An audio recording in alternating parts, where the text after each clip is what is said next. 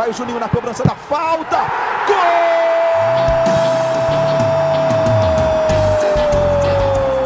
Está entrando no ar o podcast. Sabe de quem? Do Vasco! Do Vascão da Gama, do Gigante da Colina. É o GE Vasco.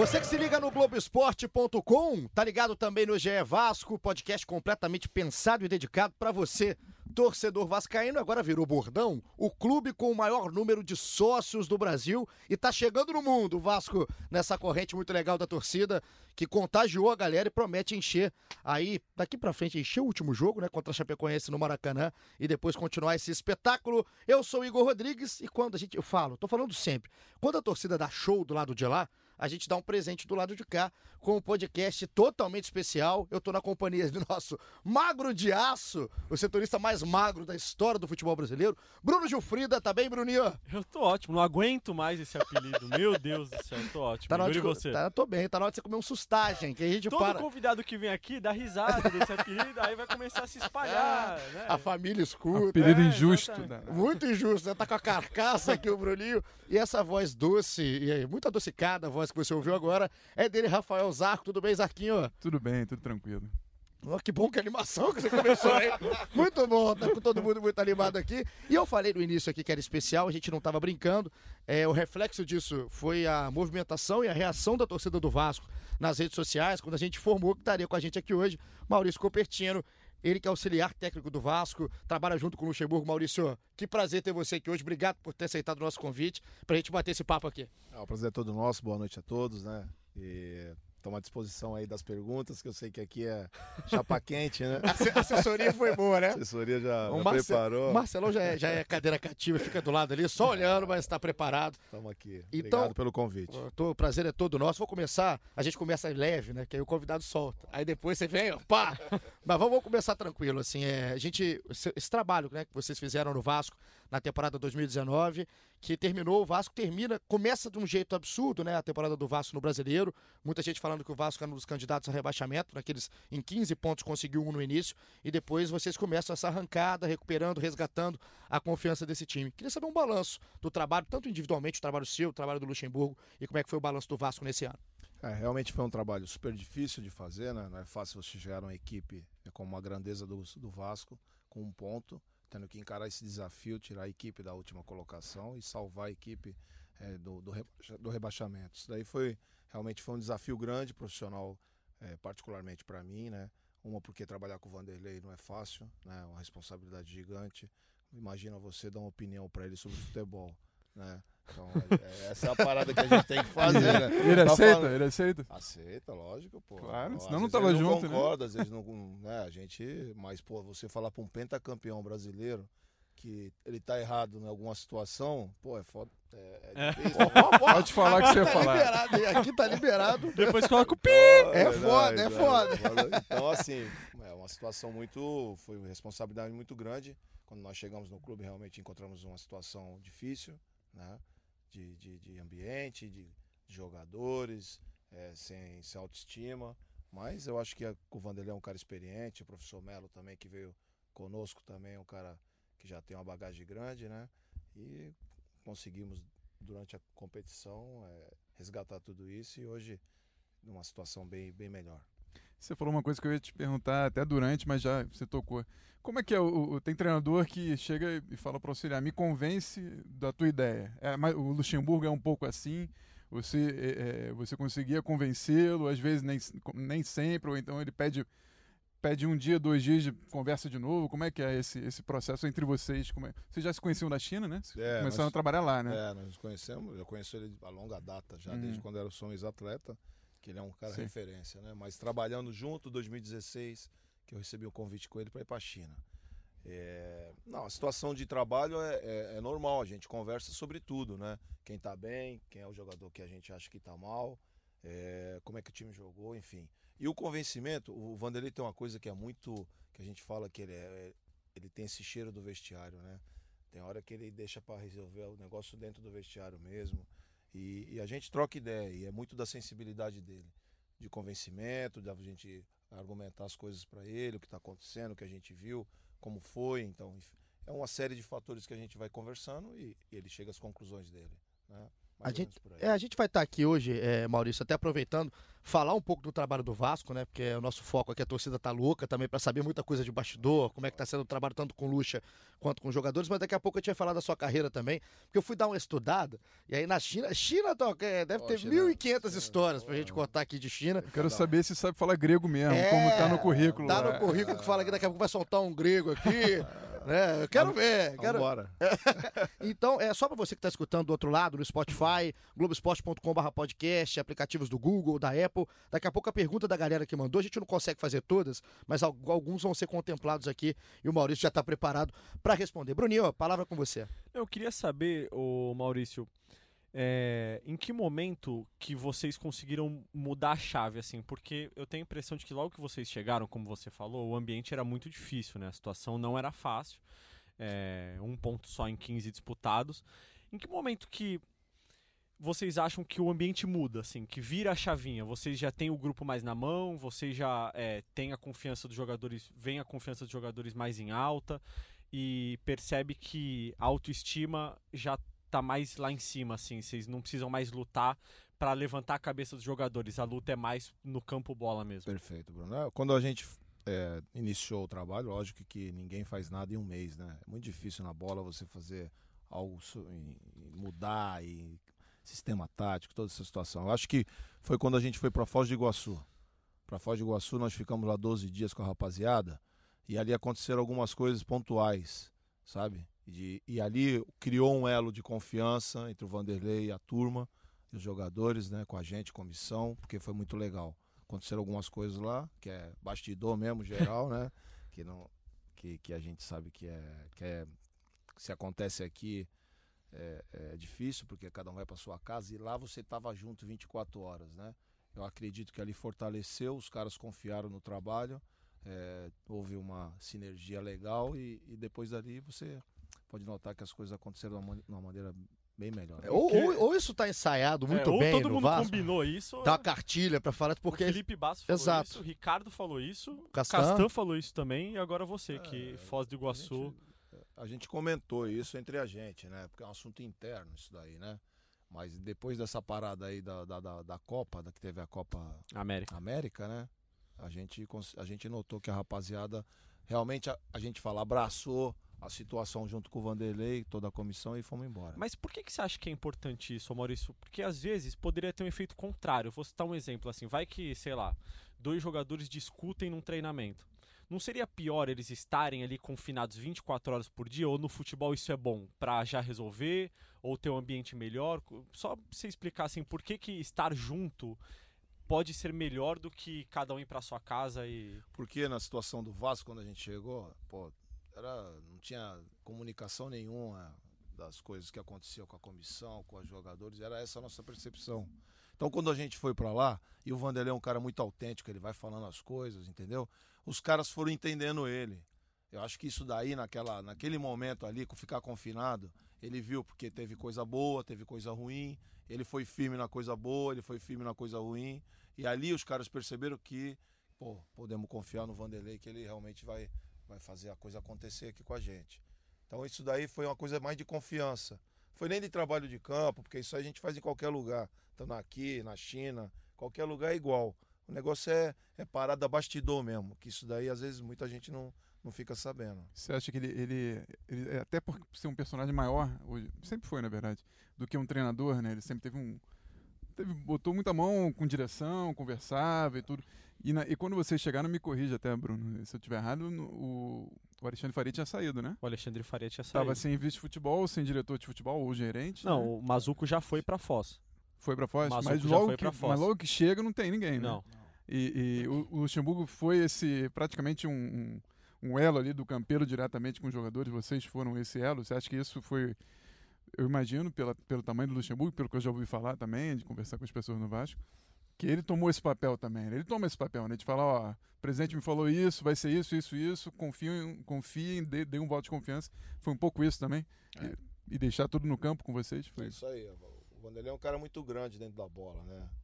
Quando ele chega num lugar, ele realmente ele, ele, ele absorve tudo, né? Ele absorve o próprio. Ele chega e já. As coisas acontecem no direcionamento dele. Isso aí é legal. Isso foi legal no momento legal do Vasco. O Vasco precisava disso. Os caras estavam muito desprotegidos. Nada contra os outros treinadores que passaram aqui, porque são bons profissionais também. Só que a caixa que o Vanderlei tem é grande pra caramba, né? E pesa, né? E pesa, pô. Eu sou um treinador jovem. Talvez se eu viesse aqui sozinho com outra minha comissão, tu não segura a onda. Porque é muita. É muita. Muita coisa, muita né? coisa pra segurar. Tinha que ser um cara do porte dele mesmo, gigante, pentacampeão, que fala pro jogador, já fui cinco vezes campeão brasileiro. E o cara olha pra ele e tem que respeitar, porque foi mesmo. E pra ser outro cara campeão, cinco vezes campeão, vai demorar um pouquinho ainda, né? A minha, a minha só, só para ter uma, uma, uma dúvida que eu tenho, assim, até pelo trabalho com o Vanderlei, Ah. mas no seu caso, até onde vai o seu trabalho? Até onde é o limite imposto pelo Eu Vanderlei? ia perguntar exatamente É, isso. Porque assim, eu, eu entendo de fora que o auxiliar às vezes tem um papel até mais próximo com o jogador em algum momento do que o próprio Vanderlei. Então, até onde vai o seu limite, o limite do Maurício que o, que o Vanderlei coloca para vocês? Ah, ele não, não impõe nada pra mim, eu tenho uma liberdade muito grande com ele das ações, né? Ele sabe que eu sou um cara que, que sempre comunico as coisas pra ele. Não- a gente não tem essa, essa limitação dentro do nosso trabalho. Lógico que eu sei, respeito até um ponto que eu posso chegar, né? E isso é normal dentro da bola, mas ele me dá total liberdade, a gente tem ele, eu vou, converso com o jogador, explico, depois passo pra ele. Dentro do nosso trabalho é uma coisa muito clara desde o começo, quando eu assumi essa responsabilidade de vir com ele pra cá, ele sabia que eu já era treinador e ele me trouxe pra cá realmente porque ele sabia que eu poderia ajudá-lo em muito, principalmente situações de campo, de trabalho de campo. Que eu, como a gente fala, eu tô na pegada, né? E ele já tá milionário, já, porra. O cara tá, porra. Então ele fala comigo as coisas que ele quer e eu arrepio lá no campo, junto com o Ramon, que é um cara que me dá um, um help também muito grande, né? Então a gente tá ali, a gente tá no começo da nossa carreira. Né? Como ele fala, tá com apontada pra lua, né? mano? Então Ô, é ô, isso. Maurício, e a gente vê no dia a dia, é, lá nos treinos, que você muitas vezes está lá comandando o treino, assim, imagino que o que foi combinado entre vocês em reuniões prévias, né? E até eu li um texto no seu site, recentemente, que chamou muito a atenção, que foi sobre a preparação para o clássico contra o Flamengo. E eu queria saber como é que funcionou a preparação para aquele clássico, para quem ainda não leu, não teve o prazer de ler aquele texto, foi bem bacana, assim, porque foi um dia só de treinamento, né? Isso aí. E eu queria que você contasse como é que foi a preparação para aquele jogo, já contando como é que é o seu trabalho no dia a dia, assim, mas usando esse jogo como exemplo. Ah, esse jogo foi um jogo épico, um jogo que marcou muito a carreira de todos nós, né?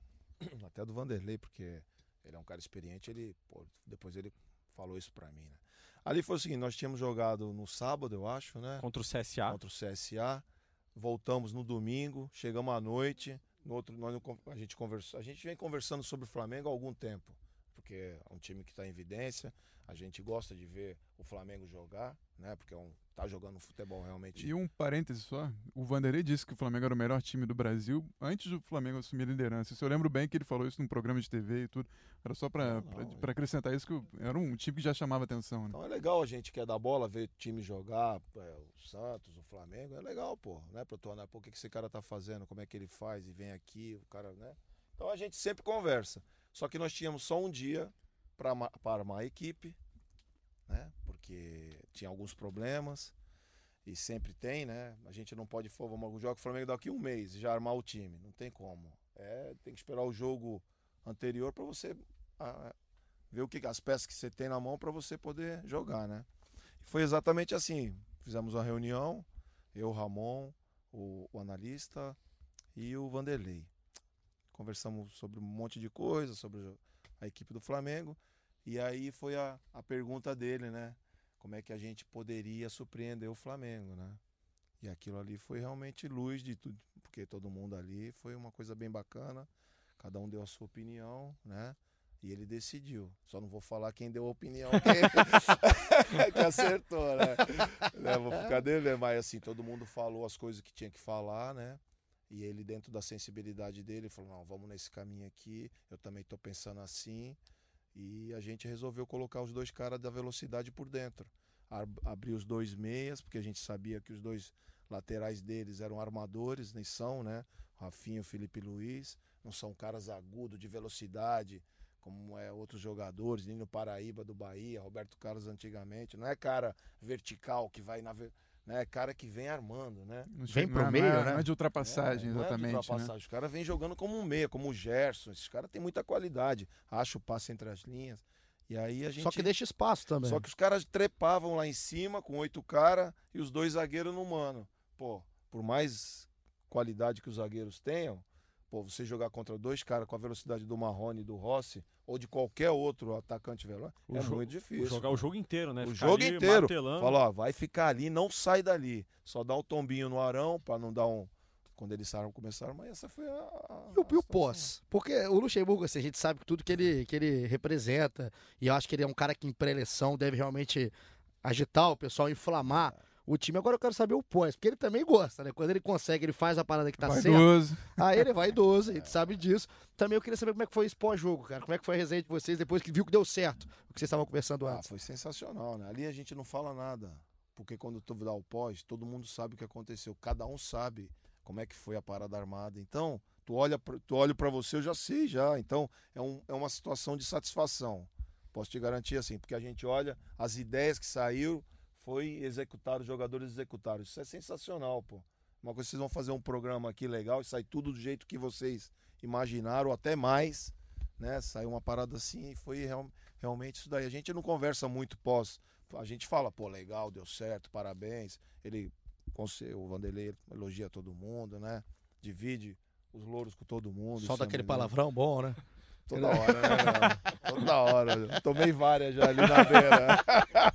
E, e teve também aquela, ao mesmo tempo que muita coisa deu certo, teve aquela frustração de não ter vencido. O Vasco poderia ter vencido aquele jogo, né? Por mais que, que poderia virar o primeiro tempo com 2 a 1 um, né? Uma jogada, eu até no teu texto, né, você fala que ensa- ensaiaram bastante as jogadas de bola parada ofensiva e defensiva, né? Aquela eu não me recordo do Flamengo ter feito um gol daquela maneira. Acho que foi a primeira vez que eles testaram aquele jogo. vez. Fizeram até ontem de novo, né? Fizeram no jogo agora contra o Ontem, CSA. famoso, pra quem tá ouvindo, É a quinta-feira. mesma né? jogada que o Rafinha, né? É. Rafinha na direita. Havaí, né? Ou não? Havaí, Havaí, Havaí, perdão. Então vocês ficaram com aquele gostinho de que poderia ter sido melhor. O Bruno Henrique, que é o capeta em pessoa hoje em dia, ele, ele resolve ali o jogo em dois lances praticamente, né?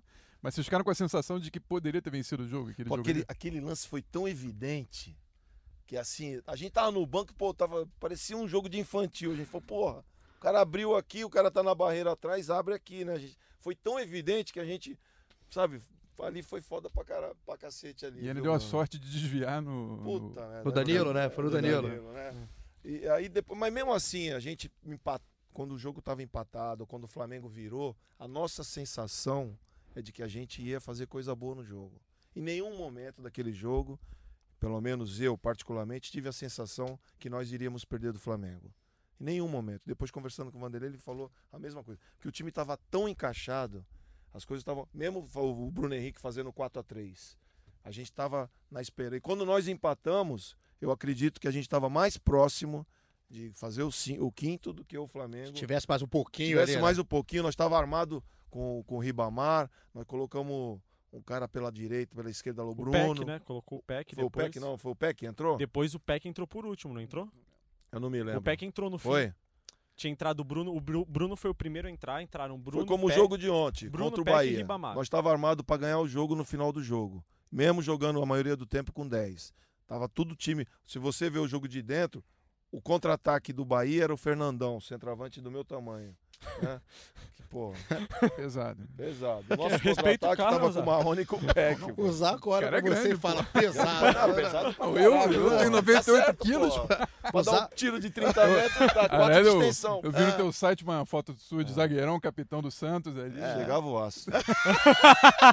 Não vem falar negócio de técnica. Imagina, vai em pra cima mim. do- desse menino aqui. O Bruno é da minha cidade, né? O Bruno é de Santos. né? Já jogaram o rachão? Joga o rachão pro Bruno. não, Dá uma não, entradinha no. Bruno ali. Não vai, vai aposentar o menino, hein? É. E, e INSS, vai nem aguentar a fila do Não dá. INSS. Não dá. É. Eu tenho uma dúvida aí em cima de, de trabalho mesmo, da função, né? Você que é um cara que também já foi treinador e também agora está sendo essa função de auxiliar do Luxemburgo, qual que é a diferença sua de trabalho para quando você está no comando, para quando você está como auxiliar? O que, que realmente é, muda na sua concep- concepção de trabalho no dia a dia? Relacionamento. Teu relacionamento com os caras tem que ser top. Com os jogadores, de sinceridade, de trazer as coisas boas pro Vanderlei, pra ele tomar as ideias. Quando não for boa, você filtrar pra chegar boa nele. Acho que o trabalho da, do auxiliar, principalmente, lógico, com toda a sua capacidade de, também de desenvolver treinamento, de você poder. Não pode ser só relacionamento, né? Mas eu acredito que o relacionamento pro treinador, os auxiliares são fundamentais. Porque jogador, quando você entra dentro da parada lá do vestiário e você não fala a linguagem dele, Já era, né? já foi, cara. Já foi. E nós estava cheio de problema lá dentro. Cheio de problema. E se não fosse de trocar ideia, conversar, vamos aqui, vem ali, puxa ali. Problema de salário também. Isso daí foi uma coisa que, que foi o ano inteiro, né? Todo mundo sabe disso daí. não é Isso com coisa, certeza né? atrapalha, né, Maurício? Pô, isso aí. Você tem um cara que pô, reclama aqui, aí reclama lógico, ali, aí o ambiente vai ficando que não ruim. fica, não tem, não tem uns fogueirinha por ali? Tem que apagar, né? E quem faz isso? É a rapaziada da staff, que é os, a gente, E esse trabalho às vezes ninguém nem vê, né, mano? Nem vê, isso aí não passa batido, passa batido, mas que, que isso daí é fundamental e, e o fato de você estar presente ali todo dia, conversando com os caras, viajando, eles acabam, vem aquele elo da confiança e quando vem o elo da confiança, você começa a tentar resolver as coisas melhores, né? Fazendo as coisas melhores, pontualmente, chegando pro Vanderlei de uma maneira diferente, né? Eu vou começar a colocar a galera aqui. Daqui a pouco a gente volta aqui na nossa sabatinada aqui com o Maurício. Tá tranquilo, né, tá, Maurício? pô, tá tranquilaço por enquanto. casa, Ah, tá pô, tá tranquilaço, tá casa tranquilo. Cresceu pra cima de mim aqui. É, ele Pô. foi no, no maiorzinho aqui, já Ah, cresceu, tá aqui já louco, era, pô, aqui já era. Veio de. Santos, amigo. É. Tá louco. Vamos lá, o Dudu aqui, que é o Duruzara, tem cada arroba aqui. Que... O Dudu pergunta pra você qual o tipo de jogo que mais te agrada. por estar no Brasil, acho que o, o ofensivo com 4-3-3, 1-4-3-3, acho que é o, o meu predileto. Quando a gente tem um time armado dessa maneira no Brasil, eu gosto muito. Tirando o Luxemburgo, o próprio Dudu pergunta qual treinador que você mais gosta hoje no mundo. No mundo, Isso. Vamos fazer mundo e Brasil, né? Mundo e Brasil. eu, eu gosto, eu acompanho muito um cara é, chamado Maurício Sarri, é um italiano. Sim, sim. Ah, ele jogou, ele trabalhou no Chelsea. E hoje ele acho que Tá ele na Juventus? Juventus, tá na Juve ele, né? É um cara que eu acompanho muito assim, mas eu não gosto do jogo ofensivo dele. Eu acompanho muito dele o sistema defensivo. Até pela escola, né? É, pela escola italiana, eu gosto muito, já acompanho os trabalhos dele, né? Pessoalmente. Queria jogar na zaga dele, ô Maurício? Pô, trabalha, pô, na zaga dele é uma teta, né, cara? Porra, o cara dá meio metro de distância entre os, entre os caras, mano. Muito, muito top o trabalho dele defensivo, sabe? Eu gosto muito desse cara aí. E no Brasil hoje? Tirando o Luxo. Tirando o Vanderlei, Tirando ele. cara, eu gosto do Sampaoli, sabe? O, que ele fez no Santos lá, com os jogadores que ele tinha na mão, eu acho que ele desenvolveu muito. Pô, vai ser vice-campeão com aquele. Com, com, com um time também. Que se vocês puxarem lá atrás, a equipe do Santos era fadada também a fazer coisa ruim dentro da competição. Porque desmontou um monte de cara, vendeu o Bruno, vendeu Gabigol, o né? Gabigol, Perdeu saiu o Gabigol. fora. Teve o Lucas, Rodrigo, o né? Lucas, Rodrigo. Rodrigo. Então, assim, ele tava meio sem peça. Ele descobriu os caras ali, descobriu um menino do Flamengo aqui que foi vendido pra, O pra Já França. Lucas, né? Pô, descobriu não. Os caras emprestaram lá, ele já era Sim, bom sim. jogador, a gente conhecia. Mas Pô, ele botou pra ele jogar. botou o cara pra jogar e o E cara. cheio de problema de salário também, que ele falava, né? Que o pessoal não tava recebendo. Sim. Exatamente. Então, o São. Paulo é o nome aqui escolhido pelo Maurício. Você falou. eh, Só um- uma Pode coisinha. ficar à Você vontade. falou do, do Santos e do Sampaoli. Ele ganhou um jogador, Soteudo, né? Que acho que Sim. Não me impressionou só porque ele já tinha um destaque, né? Ele é muito bom jogador, mas é muito baixinho. Hoje em dia, muita gente acha que não dá pra jogar. E me despertou te perguntar agora do Robinho, do Lucas Santos. Vocês achavam que dava pra aproveitar um pouquinho mais o Robinho? O Lucas, Lucas Santos, Santos. O Lucas Santos, o, Ah, o, baixinho, Lucas Santos é. que foi pra. Foi pra Rússia. é. Foi, é. Não, o Lucas Santos é, É, um. é difícil acomodar um jogador desse tamanho nesse momento no, no futebol? Não, eu- eu acho Falando que não. sinceramente É, mesmo. é, Na boa, quando nós chegamos, o Lucas tava machucado do joelho. Uhum. E, pô, tava uma confusão danada, cara. Tinha 44 caras pra gente olhar, avaliar e já ter Vocês que tomar afastaram decisão, alguns no início, né? sabe? Uhum. Eu acho que ele foi nesse pacote. Ele tava machucado do joelho e a gente tava precisando de um resultado imediato, não tinha como, pô, vou esperar o Lucas. A gente sabia que ele era um grande talento porque acompanhamos a São Paulo. Depois a gente viu alguns jogos do Campeonato Carioca onde ele até se até jogou bem alguns jogos, outros não. Então assim, naquele momento nós optamos por outros jogadores. E aí ele foi no pacote da rapaziada que não estava sendo aproveitado, entendeu? Mas a pergunta da pergunta do Zaco pelo tamanho, né? Assim, você acha que é difícil trabalhar com um cara? Porque o Soteu tem 1,63, Acho que são 62. o mesmo tamanho. O tamanho é é complicado, assim? Quando você vai pro choque físico é complicado, né? Pra Tem que saber quebrar, né? escapar, né? Ah, Tem que saber Mas se o escapar. cara tiver um talento que nem esses caras têm, né, meu? E ele tiver num momento bom da carreira dele, ele facilmente ele É muito jovem é, também, né? desenvolve, Lucas, né, né? cara? Agora, naquele momento não tinha como a gente tá utilizando, tivendo uma lesão, ele tava parado. E tava... o, o Lucha falou bastante sobre isso naquele vídeo semanal do. Aliás, você pautava ele naquele vídeo semanal ali que ele faz? Não me mete tu nisso, ficava ali mano. atrás, tu ficava ali atrás da câmera, maluco. Claquete. subia a Mano, plaquinha. eu vou entrar no treino e vai me dar tapa, vai me escutar, pô. No jogo lá, sai daqui, pô. Mas o Lucha falava assim, uma coisa que eu achava interessante, que o torcedor às vezes não quer ouvir, né? Mas ele falava, eu não posso botar 11 garotos dentro de campo, eu não posso botar seis de uma vez e tal. Isso às vezes é difícil pro torcedor entender, né? Muito difícil, né? Principalmente aqui, o- o Vasco ele, é um- ele tem esse, essa situação de gostar de jogador da base, né? E, e a gente conseguiu fazer alguns jogadores aí, né? Que estão em evidência aí. Bastante. Foi feito de uma maneira bem consciente, no momento exato. Então acho que nós estamos deixando aqui um legado de jogadores de base, principalmente o Thales, né? A gente ficou sabendo aí que ele tem, tem já tem o, o passe dele muito valorizado no mundo inteiro, enfim. Isso é um legado que você deixa, né, meu? Quando o passe acontece isso, é legal pra caramba, né? Tem uma pergunta aqui, porque assim, o pessoal começa a ser canalha, né? O Matheus, um abraço aqui pro Matheus. É, tem muito canalha aqui. A pergunta dele é a seguinte: por que que você, Maurício, resolveu virar blogueiro? Ele falou que te acompanha no Instagram, Blogueiro? falou que você tá É, igual tá blogueiro. sacaneando porque tu Tá escreve lá. é. Cara, eu Virou faço. blogueiro. Eu, eu uso minha rede social pra divulgar o meu trabalho no, no futebol, né? É. Se isso é ser blogueiro. Ele falou que. ele- Vai pelo pra cima visto, dele, ele vai pra cima você- dele, Você é um bom blogueiro. Ô, Matheus, pô, eu divulgo minha carreira, cara, porque os caras da Globo aqui, os caras não, não dão moral pra auxiliar, porra. Eu tenho que ir na rede social, que-. Eu dei moral pra aquele texto que você fez do Flamengo. Coloquei lá no meu então, é Twitter. Foi bem, foi, uma Veio, boa pô. cornetada, Cornetada. Respondeu, obrigado, tá, mas olha o que que você faz com a gente. Grande E canalha, em que momento você escreveu aquele texto do Flamengo? No dia seguinte? Ah, no dia Ou foi na madrugada ali? É, no dia seguinte, porque muita gente ficou perguntando, sabe? Porra, como é que foi? A gente tem muita gente que segue a gente, que é cara da bola também, de outras comissões, né?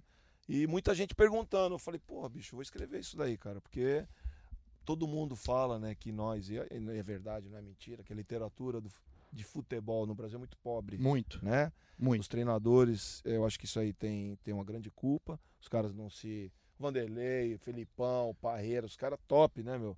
Que ficaram aí pra trás aí, Zagalo. Os caras nunca escreveram nada do, da, da, da situação tática, da situação Nunca de se jogo. preocuparam Nunca com se isso. preocuparam com isso. Nunca, e, os, e, e os europeus sempre fazem E isso. você já falou isso com o Vanderlei? É verdade. Várias isso. vezes. Não tem uma biografia do Vanderlei, não tem nada. Não, ele tem um do, do aquele da Tríplice Coroa lá de. Ah, tem. Do que, ele- que eles ganharam, que Uhum. ficou muito legal, mas não era uma coisa. Era falando sobre as histórias, sobre, pô. Mas não na resenha, Ah, né? na resenha, papo de, de, Ah. de bar. A biografia do vai ser aquele, aquele balão com um bando de estrelinha representando os xingamentos.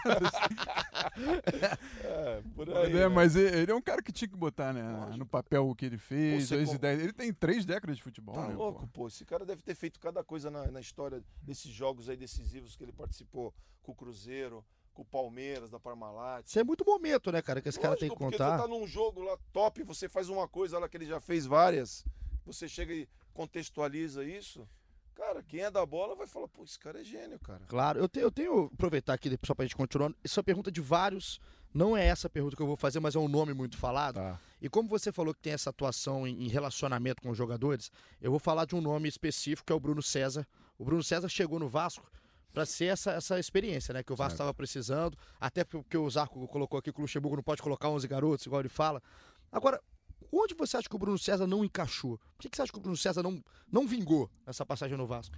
É, o Bruno César, quando nós chegamos, ele foi foi, foi ser, para ser contratado o camisa 10 da equipe, o, o- o jogador articulador da equipe, o pensador, o cara que definia jogo, né? E ele não estava né, não tava nesse momento. E nós tentamos recuperar o jogador, né? Foi isso que aconteceu. O ano inteiro a gente está tentando recuperar ele, está tentando conversar com ele. Todas as vezes ele se mostra muito disposto nos trabalhos de treinamento. Em nenhum momento esses jogadores, todos eles, independente o Bruno, qualquer outro jogador que você me falar, eu vou defender os caras, porque os caras foram a vera o tempo todo com a gente. Então, assim, o torcedor, lógico que a gente entende, o cara vai pro campo ver o cara jogar e de repente o cara já tem uma birra com o cara e, pô, cara erra uma bola, erra duas e, e aquela coisa não acontece do jeito que ele pensa que tem que acontecer. Só que nós estávamos lidando com um grupo reduzido, não tinha dinheiro para contratar ninguém, nós tínhamos que trabalhar com a rapaziada que a gente tinha. Trouxemos quatro jogadores e foi isso que a gente fez. Não dá para desprezar um cara que nem o Bruno César, que tem uma história para trás aí, e, e, a, e a qualquer momento ele poderia voltar com, com aquela situação que ele já Mas é mais, é mais físico o problema do Bruno na sua, na sua no visão? começo foi físico. No começo tava, não era só o Bruno. Sim. 14 cara, porra. Acima do peso. Igual nosso amigo aqui. Tava no hype do Zara. Eu corri hoje de É, manhã, não, 30 não, não, minutos. não, então tava, tava, tava mais que ele, então. 30 todo dia. Tava no Zara. Agora tá, Tava no meu no shape, agora tá no meu shape, né? Agora tá Então, fininho. assim, pô, quando chegou no clube, tava, Vou né? desligar o ar aí pra dar uma suada. Ah, desculpa, Marcelo. Não, relaxa. Aí, então foi essa situação que nós encontramos no clube. Não tem que esconder nada de ninguém, não é trairagem, não é nada. Hoje a gente pode falar, cara. Ah, o Vanderlei falou já nos vídeos de Pô, resumo dele. O, que- o, o professor Melo foi fantástico, cara. Você conversa com o professor Melo, junto com, com a rapaziada da fisiologia lá, o Daniel, a turma toda lá, que também são muito competentes. Cara, mas o, o, o, o professor Melo fez um trabalho excepcional de recuperação dos atletas, cara. E é isso, cara. Hoje nós estamos terminando, tive- nós somos uma equipe que tem menos equipe, menos, Menos jogadores lesões, né? lesionados, de lesão muscular.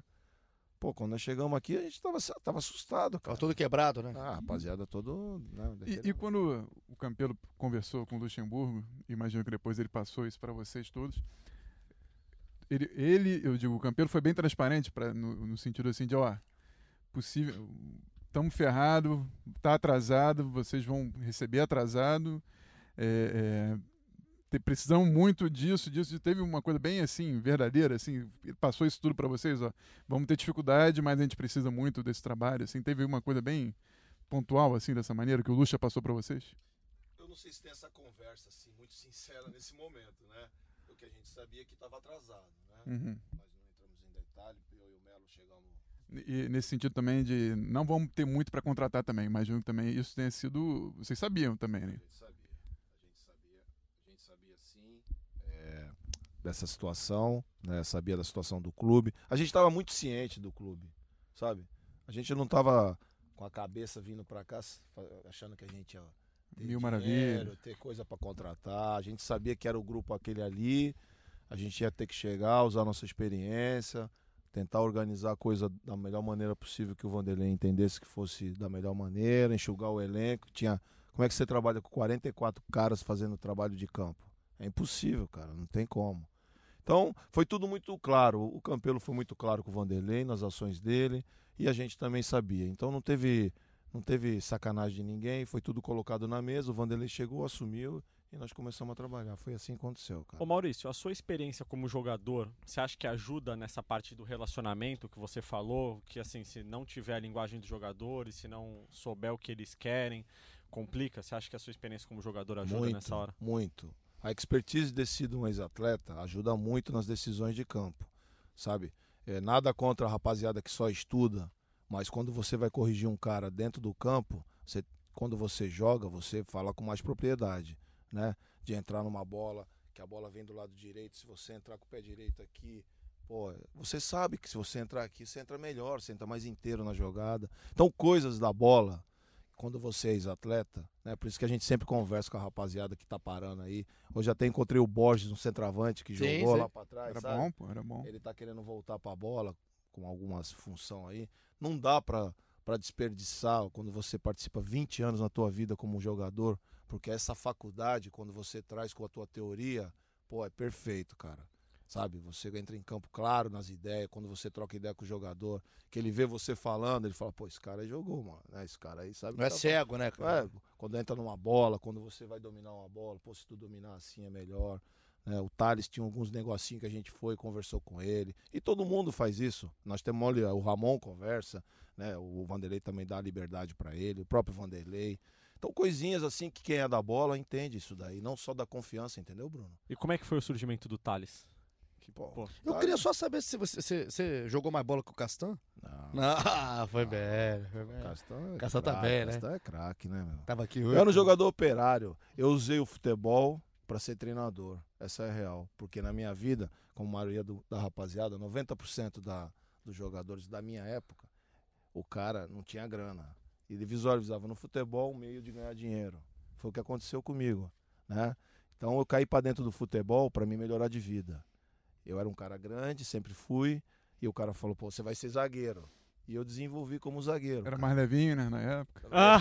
Era pra caraca. Agora só Então uau, uau, Boa rivalidade. uau, Eles uau. estão se atacando o tempo inteiro aqui. Aí vai começar o reality, perder Mas, pra ganhar. mas- mas me fala um pouquinho do teu histórico. Você é, você é de São Paulo, óbvio, né? São Tu- Paulo, Santos São Paulo. Santos, e, e conta como é que começou, foi escolinha. Não, foi um cara, eu, eu era o vizinho. Família, teu vizinho, pai eu jogou, morava nada na a? Coab, né, lá em Santos, Uhum. né? Todo mundo BNH, né, que a gente chama, né?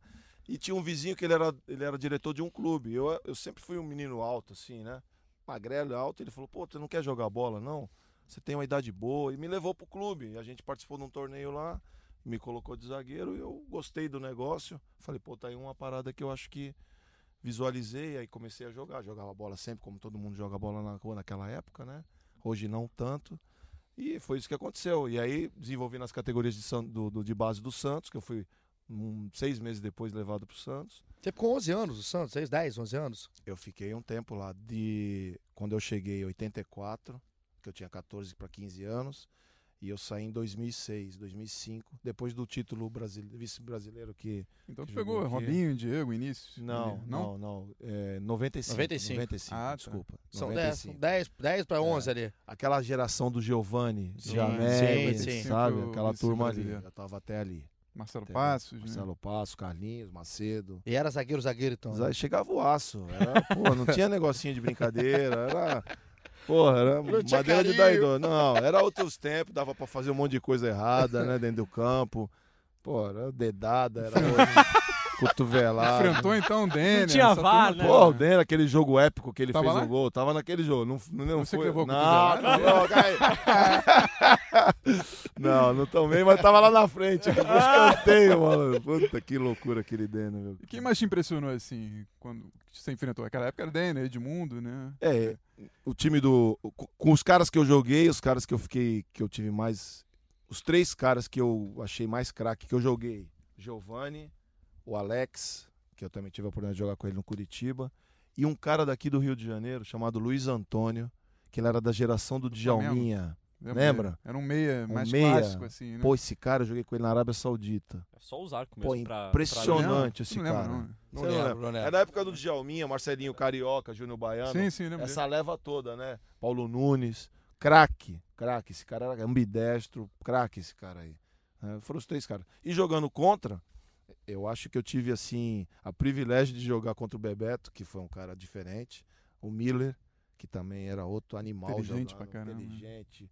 Pô, o Miller não dava pra você marcar, era Miller, todo mundo fala isso, né, cara? Miller Todo mundo era fala. Porque ele teve duas fases na carreira, né? Quando ele era veloz pra caramba e quando ele ficou mais cerebral mesmo, né? De cerebral. pivô, né? assim. Era impressionante esse cara jogando. Jogando contra ele, você não conseguia marcar. Porque quando você ia de primeira nele, ele, ele tocava. Não dava tempo de você chegar, nem dar porrada, nem na- fazer nada. e quando você achava que ele ia tocar de primeira, aí você dava um espaço pra ele, ele dominava e Te fazia as na, coisas. na Pô, poeira. né? Então era muito difícil. E o Bebeto também era um cara diferente, né? Bebeto também. Eu queria, eu queria, aí passando sua fase de jogador, você encerrou a carreira em 2005, é isso? Isso. Em 2005 você encerra e começa essa sua vontade, você usou como trampolim, você fala, né, para ser aí. treinador e tudo mais. Aí você tem, acumula passagem, né, como auxiliar, né, Maurício, com alguns treinadores renomados também, né? O Galo, por- é um, acho que é um grande exemplo. Sim. E eu queria pegar essa parte do Galo, porque é na época de seleção de base, é o que que essa trabalhar com a molecada naquela época pra você, você ficou dois anos, praticamente dois, três anos trabalhando com molecada. O que que isso te ajuda, cara? Pra hoje, por exemplo, tá pegando um Thales, tá pegando um Bruno Gomes, tá pegando essa rapaziada Eu do Vasco que tá crescendo. com o Everton, né? Que tá no Grêmio hoje. É, também. Na seleção, né? Cara, É. eu tive. Essa situação da seleção foi fantástica na minha carreira, sabia? Porque é, quando você é profissional, só treinador de profissional, você não olha pra base. É difícil. Porque você tem o dia a dia do teu clube, muitos não se interessam. É a real da bola no Brasil. Agora não, tá mudando um pouco isso daí. Então, quando eu vim com o Galo pra seleção brasileira, pô, praticamente o Galo abocanhou tudo a seleção. Nós fomos disputar um torneio sul-americano sub-17. Eu não sabia que. Na época tinha um Mosquito, que era aqui do Vasco, Sim. Danilo, que era um volante O Índio. top. Bom, o é índio, muito bom Danilo é muito bom. Muito Ah, bom jogador. Danilo- Danilo é muito bom jogador. Danilo é Muito. top, jogador top, volante top. O, o Índio, tinha um, um menino chamado Foguete, que depois Lateral foi direito. pro, pro- São, São Paulo, Paulo. foi roubado, né? Aquele lance todo, né? Sim. Então, assim, tinha vários jogadores assim que eu nu- nunca tinha ouvido falar. Hoje os caras estão com 23 anos aí. Gerson, que está no Flamengo, Gabigol, essa turma toda nós pegamos para disputar o Sul-Americano. Então aquele trabalho de base para mim foi excepcional, porque eu conheci uma geração que hoje está bombando aí, né? Do de ano 2000, que era o Vinícius Araújo, 2001, acho, até o Gerson, até o Gabigol, de nova geração 96, e a seleção olímpica, quando a gente preparou a seleção toda para o Micali chegar e assumir, foi para o Mundial e depois para as Olimpíadas. Então, foi fantástico, me deu muita cancha de base. Eu visitei 18 equipes no mundo, na Europa, para monitorar jogador brasileiro, que tem escondido lá. E aqui no dentro do Brasil, eu praticamente fui em todos os clubes. E essa molecada mudou muito, cara, porque você, você falou um negócio aqui, né? Que antes todo mundo jogava bola na rua. É. Hoje, praticamente, tá todo mundo ligado no celular, é, tá, tá no computador, tá jogando videogame, enfim. O que, que mudou para até nesse trato, né? Que você tratava de uma maneira antes como jogador e tem que tratar até para essa realidade diferente hoje. É, mudou muito, né? O jogador brasileiro ele tá mudando a característica dele ano a ano, né? Com, a, com, com o futebol de várzea o Vanderlei fala, já falou isso em algumas entrevistas, que a bola vem picotando, né? Então o cara sempre tá jogando bola no, no campo ruim, pô, a bola vem, tu tem que empírico, né? Controlar, né? Você vai dar um jeito. Ela. Né? Tu vai de um jeito, a bola bate aqui, tu, tu vai no teu improviso. O jogador brasileiro tem muito isso. E acabou, né? Não tem mais campinho de futebol. Tu não vai deixar teu filho num campo de futebol, porque é perigoso hoje em dia, né? Então, assim, eu acho que diminuiu muito a prática do futebol. Antigamente, o nosso esporte de moleque era futebol, era 90%. Hoje não. Tem... Ali na quadrilha do BNH, né? Pô, jogava o dia todo. Era uma bola que a mãe dava, não tinha mais dinheiro para para vir o parquinho, o circo, não, não vamos jogar bola, moleque. Jogou, jogou muito lá. Não, aqui, o Bruno. Não, eles não conhecem Santos aqui, mas tem um shopping agora e eram vários campos ali, né? Você com certeza jogou ali nos campos ali BNH, do, né? do BNH. Ali. Exatamente. O Bruno não conseguiu, não. Tentou, mas bateu Pô, mas o Bruno é bem né? mais novo que eu. Mas é, muito então, ruim também. Exatamente. Eu joguei no Brasil, joguei no Jabaquara lá. Ah, então, é. Depois a gente faz um podcast com você.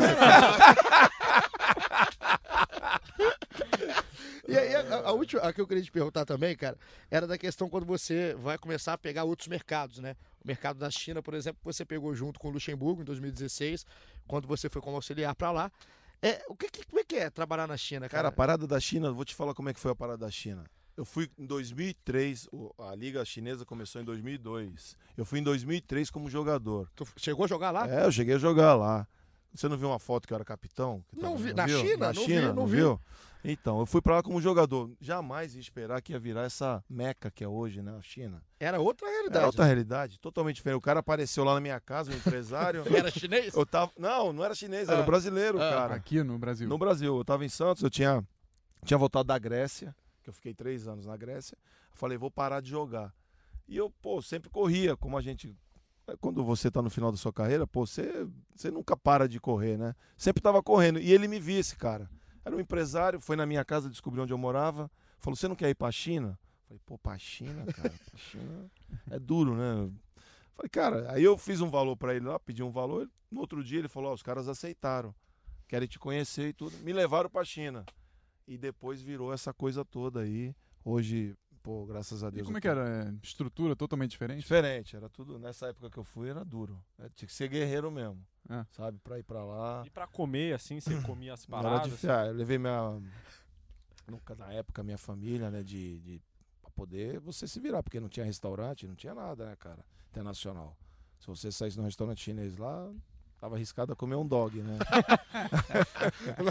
o pessoal que fala, vai contar a história aqui, já comeu girino. É, o pessoal, assim, lá, lá era, era complicado. Era, foi, me ajudou, porque quando eu fui agora, em 2016, pô, foi muito diferente, né, cara? E o pessoal me conhecia.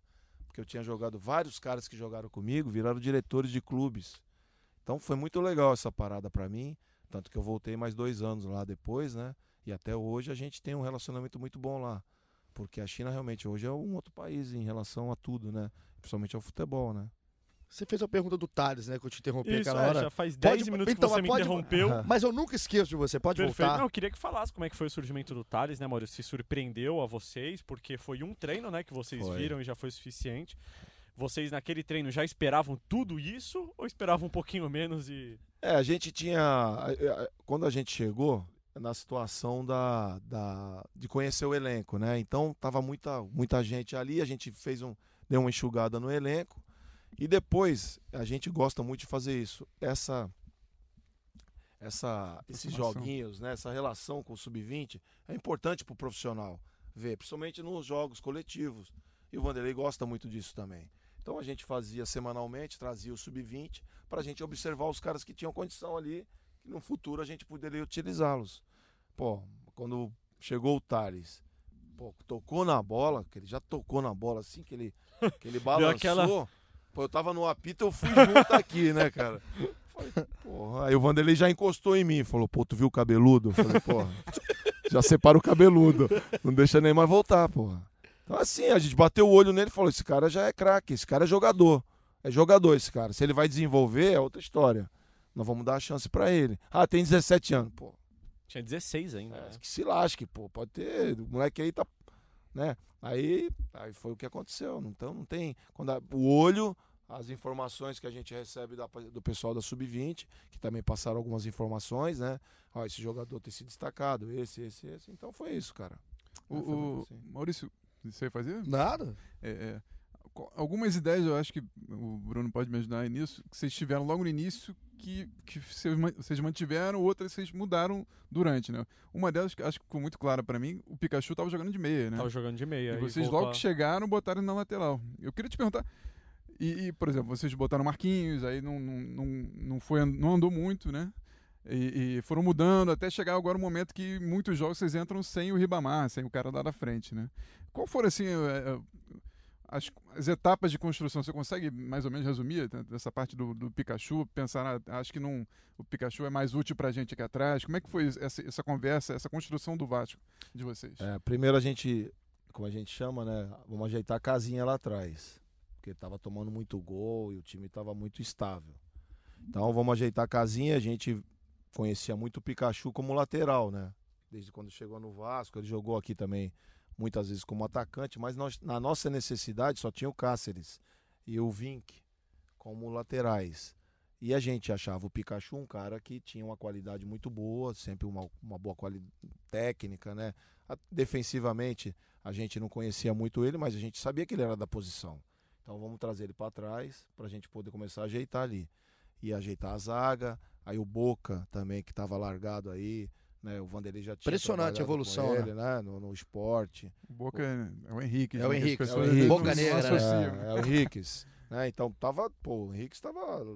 Jogado, né? Jogado lá no departamento. Tava com uma lombalgia eterna lá. É, que- então, quando ele viu o Vanderlei, ele depois, precisa ver, eu tava perto dele. Então, ele já começou a trabalhar, a gente já começou a conversar com ele. E aí, como é que tá? Tá, não, vou treinar, vou trabalhar para chegar aí, ajudar vocês. Aí o Castan também tava no processo final. Tem, o- tinha o Ricardo que, é- porra, o Ricardo é monstro, né, cara? É um jogador nível Castan, ele. Ricardo Você é acha top. que, que Pô, vai, vai subir, vai Ricardo, crescer muito? Você tá louco, o Ricardo é top de linha, pô. Não, sempre que ele entrou, ele entrou muito bem, né? Muito ele fez bom um jogador, ótimo o né? Ricardo é top de linha. Só não é titular porque tem o Castan ali, né? Exatamente, cara, porque ele sabe que o Castan sabe que tem um cara à altura dele ali na trás, porque ele é, ele é rápido, ele Tem boa técnica. técnica. boa impulsão, é, é firme. Tem Sabe? aquilo roxo, né? Como diz É, o tudo isso roxo. né? Pô, o cara é, é top de esse cara. Então nós ajeitamos a casinha ali. O segundo, a segunda situação que nós fizemos foi equilibrar o meio-campo, porque nós tínhamos sempre problema ali no meio-campo para proteger essa estrutura defensiva. Então nós vamos, vamos, vamos trazer mais um volante para a gente poder organizar e dar sustentabilidade defensiva para a equipe. Sem isso a gente não vai conseguir sair do buraco. E porque a gente sabia que a última coisa era a frente. Que era a gente primeiro tinha que se equilibrar na competição, pontuar, sair dali, as coisas acontecendo, que a gente para frente ia achar. Era, era fato isso, né? Então foi, foi nessa linha aí. Conseguimos achar a estrutura no meio-campo, né? Com Richard, Raul e Marco Júnior. E aí achamos a frente, aí foi aparecendo o Thales, aí veio o Marrone, aí depois trouxemos o Ribamar novamente, tinha o Rossi, que já era um cara que já estava Você falou do, do- dessa questão da construção, né? Que vocês foram arrumando É. primeiro lá atrás até chegar lá na frente. E aí eu acho que é uma pergunta minha, que talvez seja pergunta de muita gente, é uma não utilização do Thiago Reis. O Thiago Reis, no Campeonato Carioca, ele tinha sido um jogador que apareceu fazendo gol, né? Se Sim. destacando. E depois o Thiago acaba ficando, né? é, de segunda opção ao Ribamar, que antes não estava nem no plano do Vasco. Então mudou um pouquinho na questão do ataque. Por que, que o Thiago talvez não tenha entrado tanto, aparecido tanto, Maurício? O que, que aconteceu com o Thiago nesse meio do caminho? O Thiago foi um jogador que evoluiu muito durante o ano inteiro. O Thiago tinha um, um- tem, tinha um problema que a gente conversava muito com ele, que a bola, ele é um menino muito novo, né? Veio do Goiás, né? Teve, não teve muita base ele. É, quando a bola chega nele para segurar um pouco essa bola lá na frente, a gente conversava muito com ele nessa situação. Ele tem boa técnica, dentro da área ele é monstro, ele finaliza muito bem, né? Mas ele não conseguiu desenvolver nos trabalhos com a gente. Então a gente pedia isso para ele o tempo todo, tenta segurar um pouco mais quando a bola chegar em você, porque a equipe precisa sair de trás um pouquinho. Então, às vezes que ele entrou, ele não foi mal. No nosso conceito, ele não foi mal. Mas a gente tinha outros jogadores, porque a gente começou a propor um jogo reativo, um jogo de contra-ataque, né? E a gente tinha que ter os caras mais rápidos lá na frente. E apareceu o Thales. Então tinha o Marrone, que nós começamos a utilizar por dentro, e o Ribamar, o Ribamar é rápido pra cacete. Bicho é um tanque, né? né? Ele é muito rápido, cara. E ele passa por cima mesmo. Então, na proposta de jogo, o Ribamar encaixava mais do que o Thiago. Não porque o Thiago era mau jogador, mas porque o que a gente estava esperando era achar o contra-ataque para fazer alguma coisa lá na frente. Né? E às vezes em algumas partidas a bola longa por cima também, que o Luxemburgo falou abertamente sobre isso em alguns jogos, que a opção era não sair jogando, acho que não vou lembrar agora Sim. quais foram os jogos, mas ele falou sobre isso, que a opção do Vasco era por não sair jogando porque eram adversários que pressionavam muito. E aí o Ribamar com certeza consegue ganhar mais bolas no alto. Né? É, não só o Ribamar, o Marrone foi utilizado Sim. várias vezes também como centroavante, principalmente quando o Thales estava, né? O Thales estava pela ponta ali, pô, o Thales estava né, tava muito bem. Contra o São Paulo, o Marrone vai muito bem como centroavante. Também, né? Porque tec tecnicamente, se for parar para pensar, é, se você concorda comigo ou não, é, tecnicamente não, desculpa, na questão de finalização, eu, eu acho o Thiago mais jogador que o Ribamar. É, no, agora a proposta do jogo é outra, né? Então é, a torcida às vezes fica ah, torcida, incomodada com o Ribamar. É legal eu, eu, conversar isso daqui, porque às vezes não dá pra gente falar isso. Nós estamos a dois dias do final da competição. Talvez se você me trouxesse aqui três meses atrás, eu não falaria isso né? Porque eu tô trabalhando com os caras todo dia, porra, né? Então, isso daí eu falo pro cara direto. Sim. Pro jogador. Então, hoje eu posso falar porque vocês já estão para entender por que, que a gente não colocava o cara. Vocês preferem hoje a briga do Ribamar ali com os zagueiros pela primeira bola, segunda bola ali, né?